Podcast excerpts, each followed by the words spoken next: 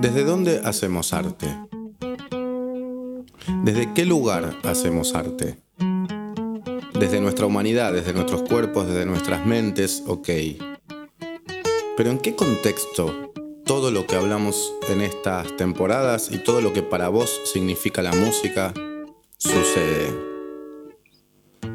¿En qué contexto generalizador, más allá de la actualidad?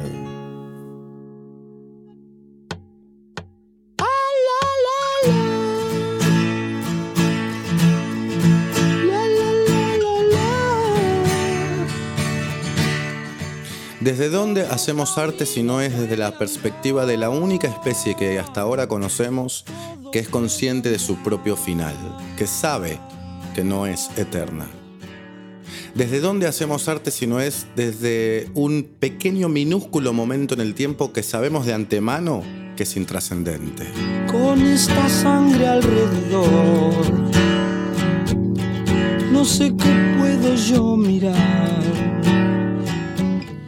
¿Desde dónde hacemos arte si no es desde un pequeño punto entre millones y millones de puntos en el tiempo y en el espacio, en el cual estamos obligados a medir para poder comparar, estamos obligados a contar para poder acumular, estamos obligados a saber para poder prever.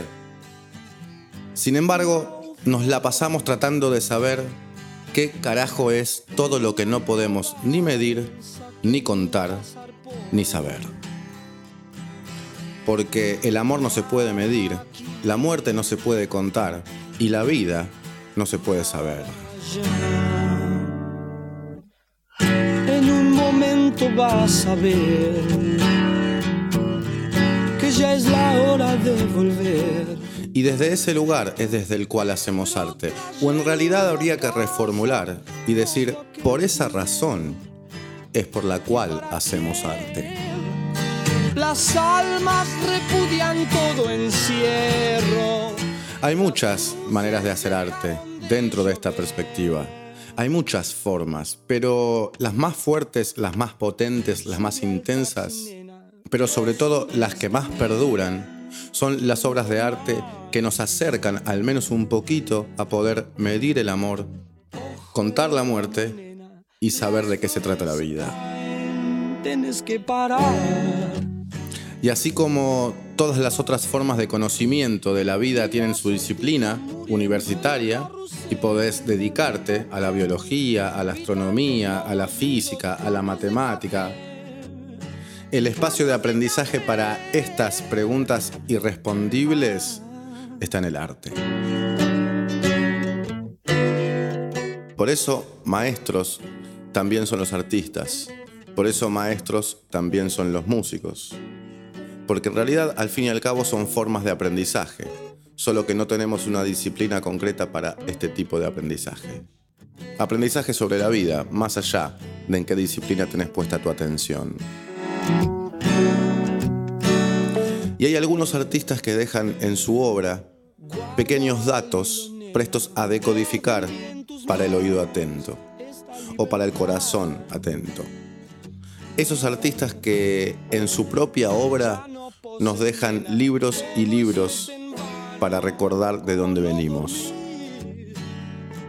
Porque no hay nada más elevado que tratar de buscar la armonía con nuestro entorno ni nada más práctico que poder aceptar la ignorancia para poder comprender la magnitud de la importancia del conocimiento. Porque no hay nada más noble que buscar crecer en cada pequeño acto. Bienvenidos al último capítulo de la temporada 3 del Musicópata.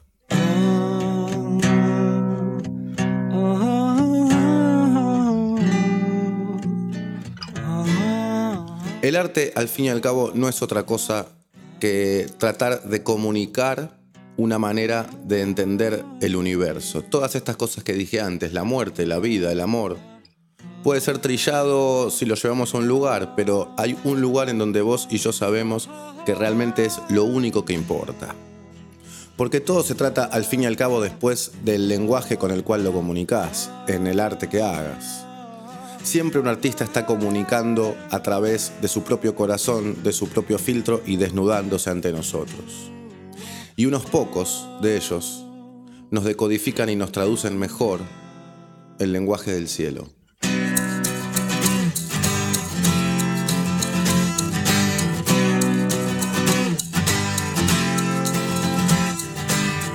Aquellas sombras del camino azul, ¿dónde están?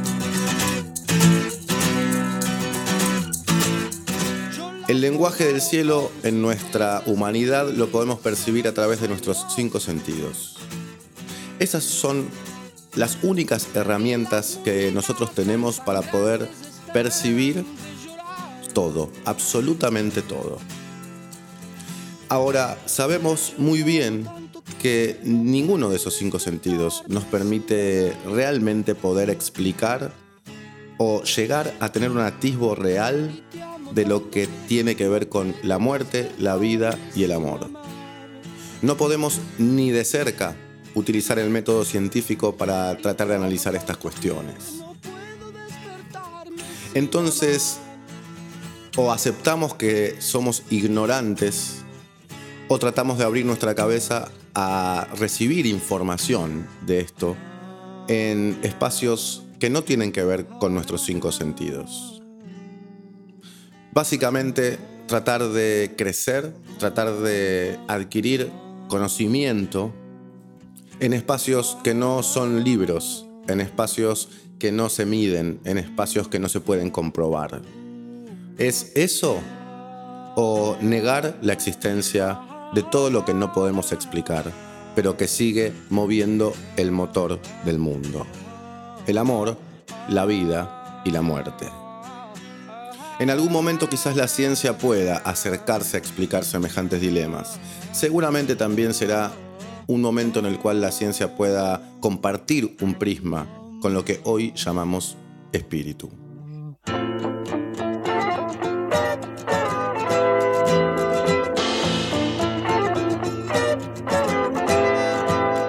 Porque lo único que necesitamos es amor, como dijo Lennon, pero no sabemos qué es el amor, no sabemos dónde se ubica, no sabemos cómo funciona. Porque no podemos caminar en esta vida solo sabiendo que somos brazos, piernas y ojos, pero que no somos alma. Todos tenemos la absoluta certeza de que tenemos algo más que brazos, piernas y ojos. Sin embargo, no tenemos la menor idea de qué es. Por eso, artistas como Luis Alberto Spinetta son tan importantes. Porque no solo son músicos, no solo son artistas o gestores de una disciplina. Nunca la abandones, puentes amarillos. Artistas como él nos acercan al lenguaje del cielo. Artistas como él nos explican sobre estas cosas que no podemos explicar. Artistas como él son mediadores entre el universo y nosotros. Es mañana.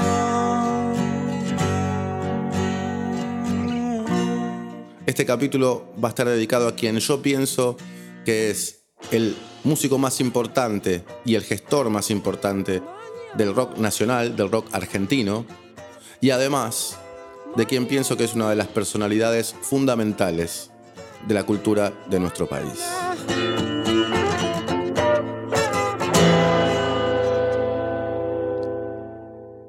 Como todos saben, trato de hacer este podcast más allá de los gustos personales. Cuento mis gustos personales, pero no encaro, digamos, las temáticas que voy tocando con mis gustos personales mezclados. Me costó mucho hacer el capítulo pasado hablando sobre Paul McCartney sin meter mis gustos personales, tratando de hablar como si lo viera desde un lugar objetivo. Porque los Beatles para mí son un poco todo, una de las razones por las cuales me dediqué a la música. Bueno, como mucha gente, no soy ningún original.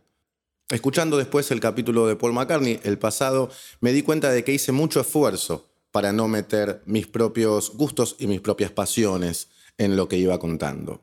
Pero en este caso voy a tomarme esa licencia. Este capítulo no lo voy a hacer solo desde un lugar, digamos, analítico u objetivo, o al menos lo más cerca de la objetividad que uno puede tener. Este capítulo lo voy a hacer absolutamente inmerso en lo que a mí me pasa con Luis Alberto Spinetta. Espero que te puedas sumar a eso, no por eso voy a dejar de hablar de su música desde el lugar objetivo, pero en cada palabra que diga en este capítulo va a estar presente latiendo mi amor, mi admiración y mi agradecimiento a Luis Alberto Spinetta.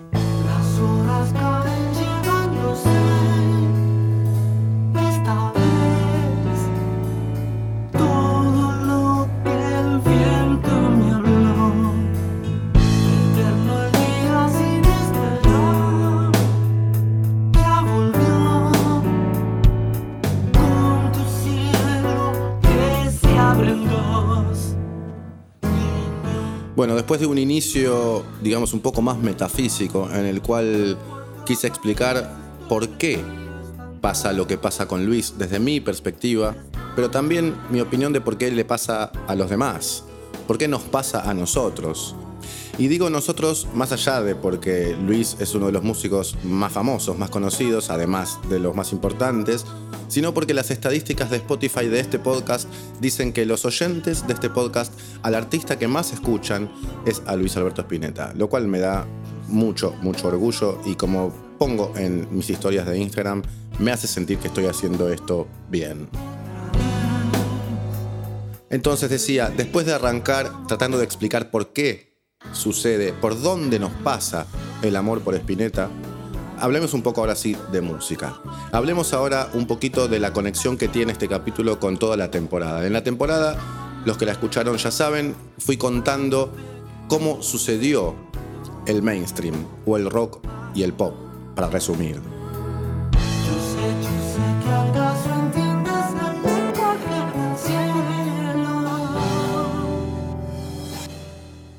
Y desde ese lugar tenemos que decir que el que impulsó el rock nacional, el que dio el primer puntapié para lo que hoy llamamos rock nacional, fue Lito Nevia.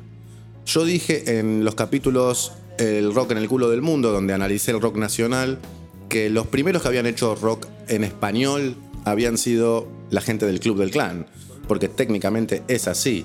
Pero ellos todavía no habían, digamos, propuesto lo que estéticamente y digamos también casi filosóficamente fue luego el rock nacional. Ese fue Lito Nevia, de la ciudad de Rosario, como conté en esos capítulos.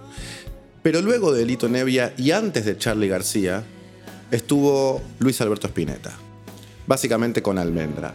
¿Por qué para mí es Luis Alberto Spinetta el hombre más importante del rock nacional, más allá de que sea el que más me pega a mí? Bueno, tiene que ver un poco con que primero es previo a Charlie García, porque en realidad la duda puede estar con Charlie acá.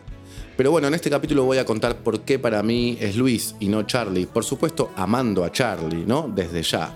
Pero tratando de contar por qué para mí fue Luis. Y no Lito Nevia tampoco, porque Lito tuvo esa repentización, ese momento de invención, inventó un poquito lo que después sería el rock nacional, pero cuando vino Luis empezó a tener un perfil que iba a marcar el futuro de toda una música en todo un país y eventualmente un continente.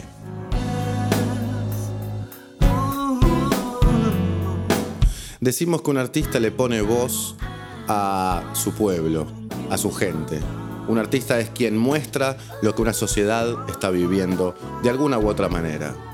En el caso de Luis, no solo es ese traductor de nosotros, sino además también es un padre, porque a través de su música él nos pide a nosotros que tratemos de ver mejor el mundo.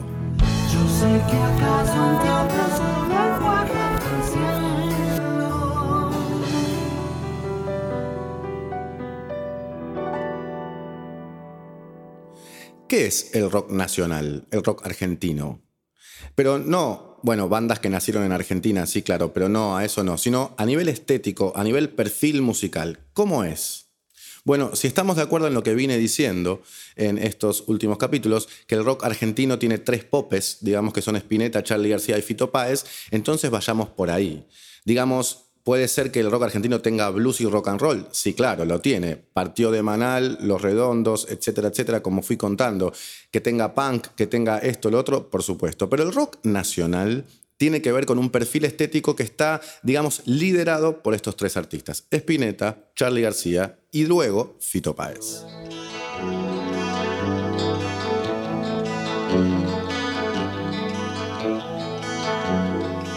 Tratemos entonces de definirlo. ¿Cuál es ese perfil? ¿Qué trae ese perfil?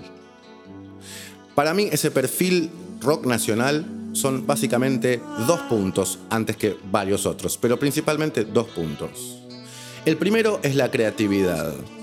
Ninguno de estos tres artistas iba claramente por un perfil de género, sino que todos eran experimentadores digamos, todos tuvieron búsquedas diferentes, diferentes maneras y diferentes herramientas de diferentes géneros para poder armar lo que hoy es musicalmente el rock nacional. La creatividad es el primer punto. Y el segundo para mí es la poesía, la forma de usar el idioma castellano o el español en un género que había sido inventado hablando en inglés.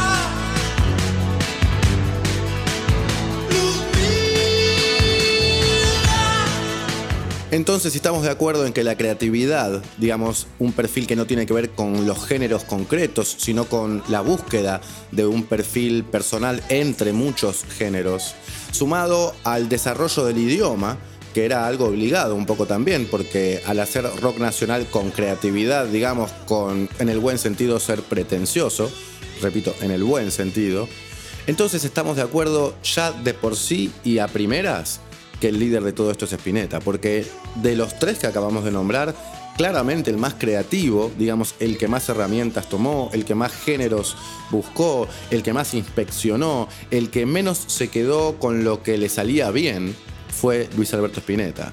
Y si hablamos de poesía y hablamos del que más desarrolló el idioma, nuestro idioma, en el rock and roll, en el rock, en el pop y en todos los subgéneros de este gran género que yo le digo mainstream, ni hablar que es Luis Alberto Spinetta.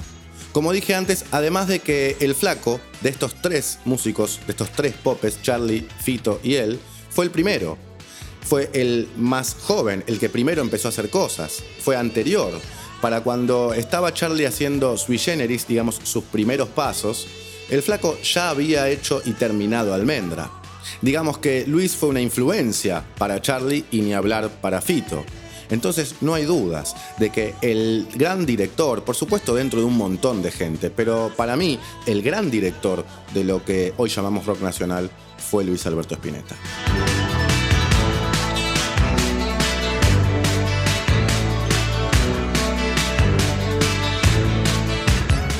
Y que haya sido Luis Alberto Spinetta nos debe dar mucha alegría, pero ya, repito, no a nivel gustos, sino por el perfil artístico que tuvo Luis sobre todo desde un punto. El arte de Luis es, digamos, el sumum de la nobleza artística. Por todo lo que conté al principio, por la búsqueda, por nunca quedarse, por siempre buscar más y sobre todo por tener mucho compromiso poético, no solo en la poesía, sino en la música. Compromiso poético con la música. ¿Se entiende lo que quiero decir?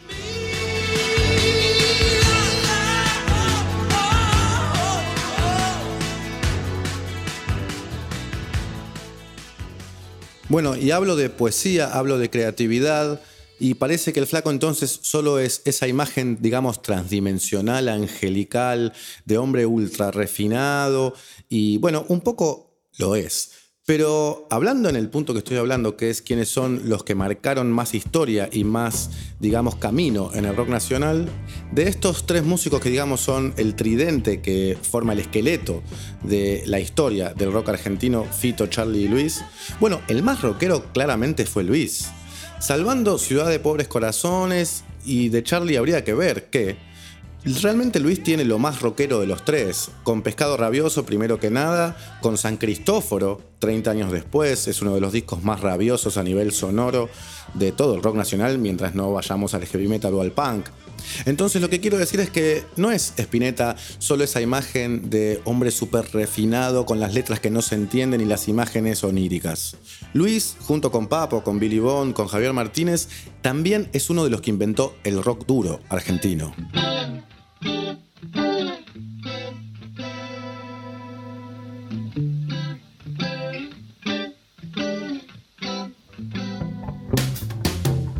Entonces esa imagen que deja Luis de hombre surrealista, ultra refinado, universal, no es completa. Luis estuvo en la cocina un poco de todas las vertientes.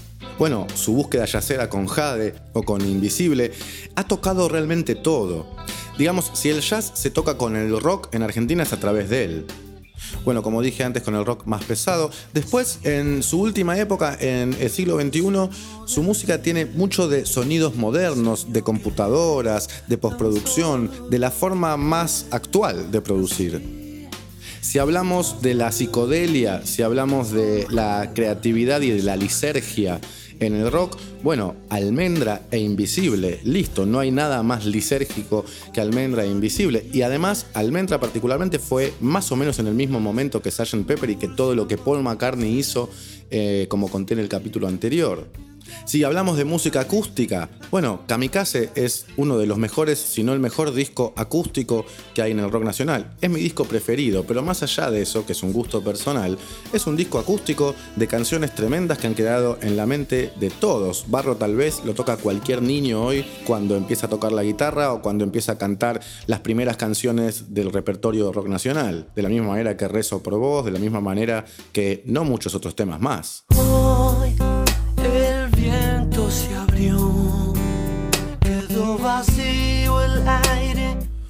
Si te gusta este podcast, si te gustan las charlas sobre música, si te gusta pensar, si te gusta escuchar reflexiones al respecto, te pido que me sigas en Instagram, soy arroba Varela con dos Fs. Ahí hago reflexiones y comentarios sobre los capítulos, cosas que a veces no entran en los episodios. También es un espacio para charlar y dar opiniones, si estás de acuerdo o no con lo que yo digo acá y que me cuentes qué pensás vos. También seguí la lista de Spotify, El Musicópata, donde está toda la música que uso acá. Si te gusta este contenido, si te interesa y te gustaría seguir teniéndolo, es importante que lo recomiendes, es importante que lo apoyes y lo sigas.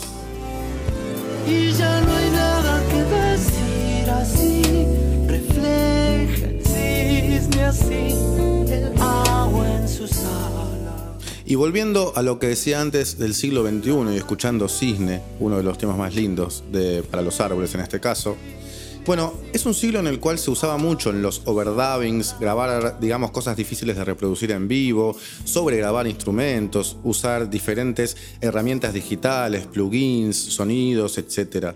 Y los discos de Luis recontra tienen eso, pero de una manera ultra personal, que para mí es maravilloso. Digamos, a la par a nivel el uso de las herramientas de lo que estaba haciendo Cerati o el Indio con los fundamentalistas del aire acondicionado, pero de una manera muy personal, muy en pos de su propia música. Con Cardone, obviamente, atrás usando ese tipo de herramientas, con el Mono Fontana, bueno, con toda la gente que él laburó, pero esas voces procesadas, esas guitarras también con mucho trabajo de sonido, con mucho trabajo de mezcla, de producción, pero todo muy en pos de su propia música, no quedándose en las herramientas y yendo de las herramientas hacia un tipo de música, como pasa más comúnmente, sino usando esas herramientas para su propia música.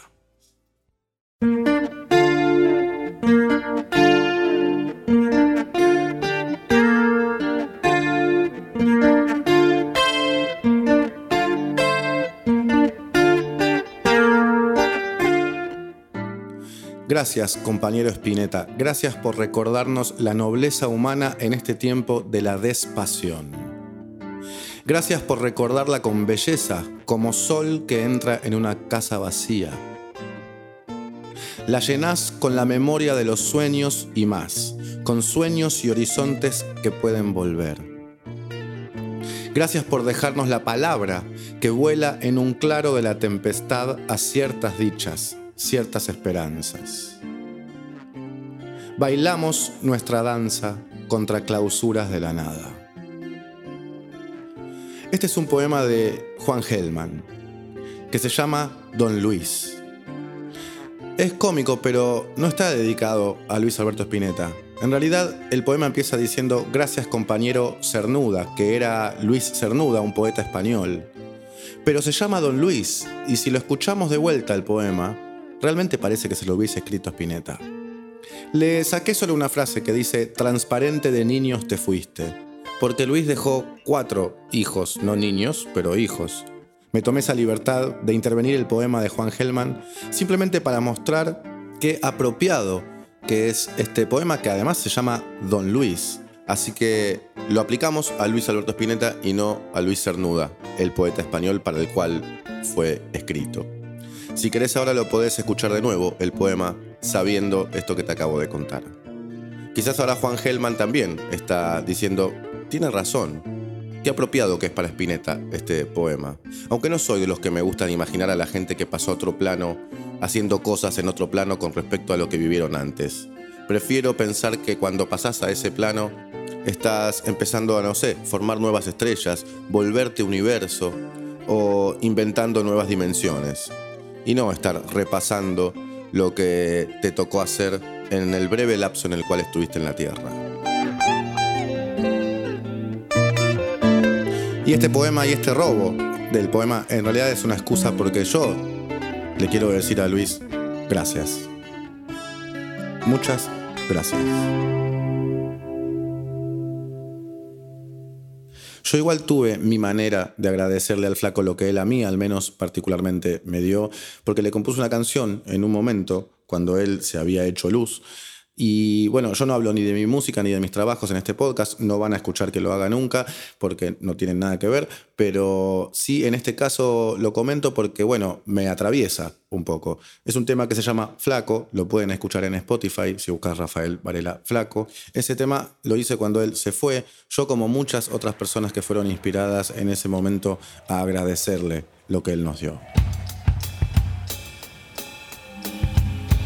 Y bueno, este episodio es otra manera de hacerlo.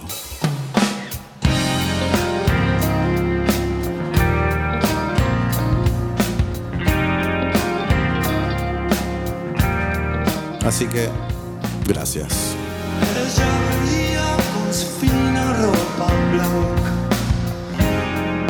Algo que yo siempre también rescato y siempre quiero hablar de eso, de hecho lo hice en otro capítulo, es cómo Luis se manejó en su vida, en muchos aspectos, siendo un ser humano, por supuesto. Pero su relación, por ejemplo, con la fama, su relación con las drogas, su relación con los excesos, su relación con su familia, de la manera que hizo una familia, su manera de ser padre, lo vemos muy claramente siendo padre en cómo se manejó con sus hijos a medida que nosotros también lo fuimos conociendo, a algunos de ellos cuando fueron también convirtiéndose en figuras públicas.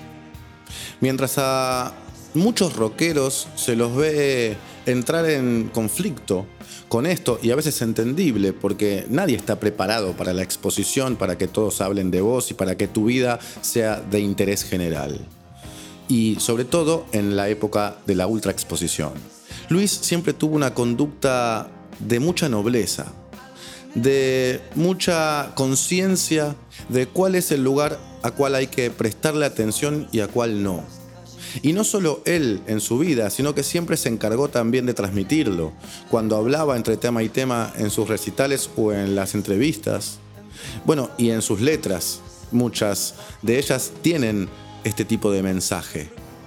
Una característica que no es muy común en ningún rockero. En realidad no es muy común en ninguna persona, pero sobre todo en el mundo de las tentaciones, de la fama y de la exposición, de la ultra exposición, no es muy común y me parece de lo más valioso. Porque yo estoy seguro de que nosotros, vos, yo, él y todos los que habitamos este mundo, podemos tener mil formas de vivir la vida, diferentes experiencias y todo. Pero las cosas que tenemos realmente que aprender son dos o tres. Y esas están todas en cada palabra, en cada canción, en cada gesto y en cada melodía de Luis Alberto Spinetta.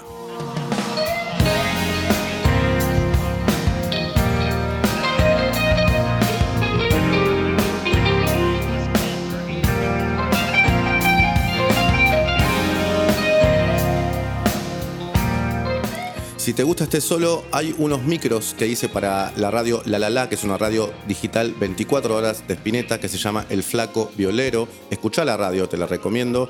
Y podés suscribirte al canal de YouTube del Musicópata que está arrancando, en donde voy a poner estos micros para que los puedas escuchar si te interesan y eventualmente iré subiendo más material relacionado a lo que hablamos acá.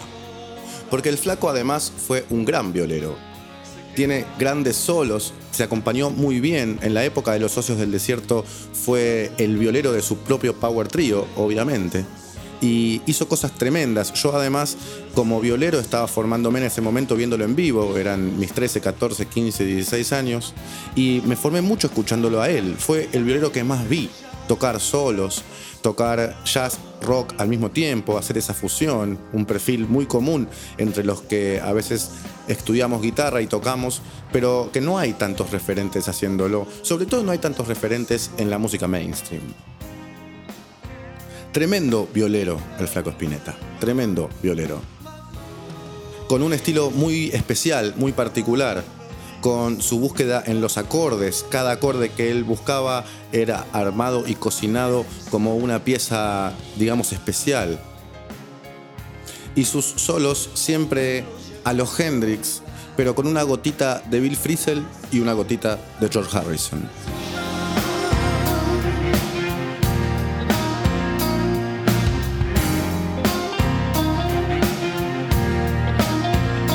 Este es el último capítulo de esta temporada. Se lo dedico a el músico para mí más importante de la música mainstream argentina. Además, es el músico que a mí más me gusta de la música mainstream argentina, quizás inclusive de la música argentina, incluyendo la no mainstream. Y además a una persona que me parece que nos deja mucho más que solo discos. Esa gente que por alguna razón entendemos que hayan tenido que cambiar de plano, porque están quizás para otro nivel de existencia.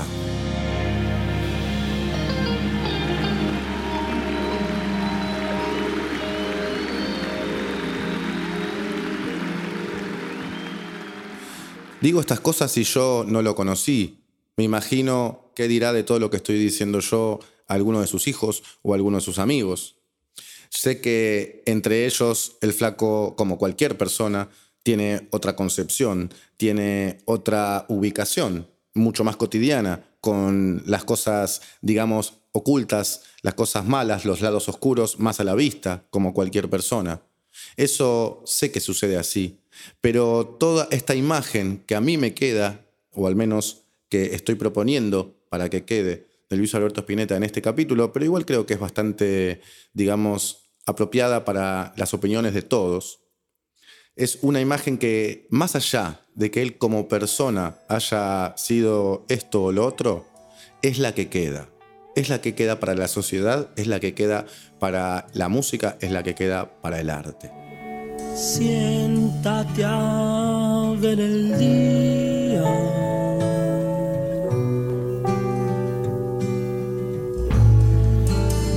Mira qué gusto da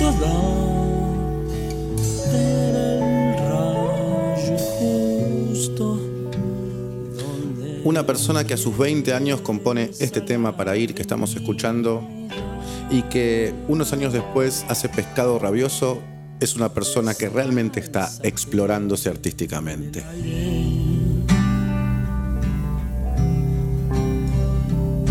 Para ir.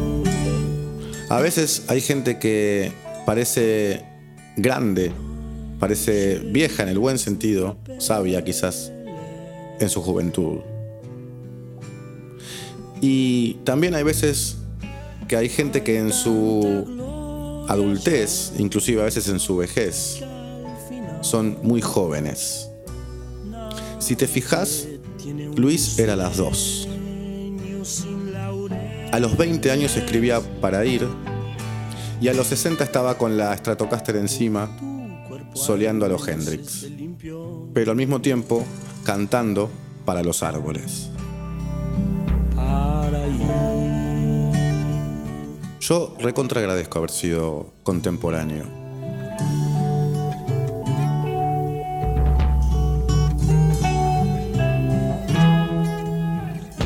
no voy a no dejar ese obligado con la guitarra.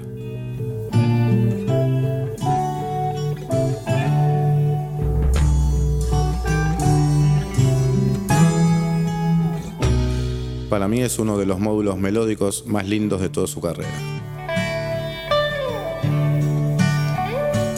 El clima, además, que tiene este tema, más allá de la sensibilidad, claramente, que es lo más lindo, por supuesto, pero el clima, el universo, el ambiente musical que él presenta en este tema es en el cual, al menos yo, quisiera vivir la mayor parte de mi vida. Ojalá pueda. A veces es difícil. Pero lo busco. Y la verdad es que lo conozco porque me lo muestra él en esta canción, entre otras. Es un montón. Y para mucha gente es lo mismo. Escuchémoslo siempre, porque escuchar al flaco Spinetta hace bien. Chau, no dejes de ver música en vivo. Nos vemos en la próxima temporada.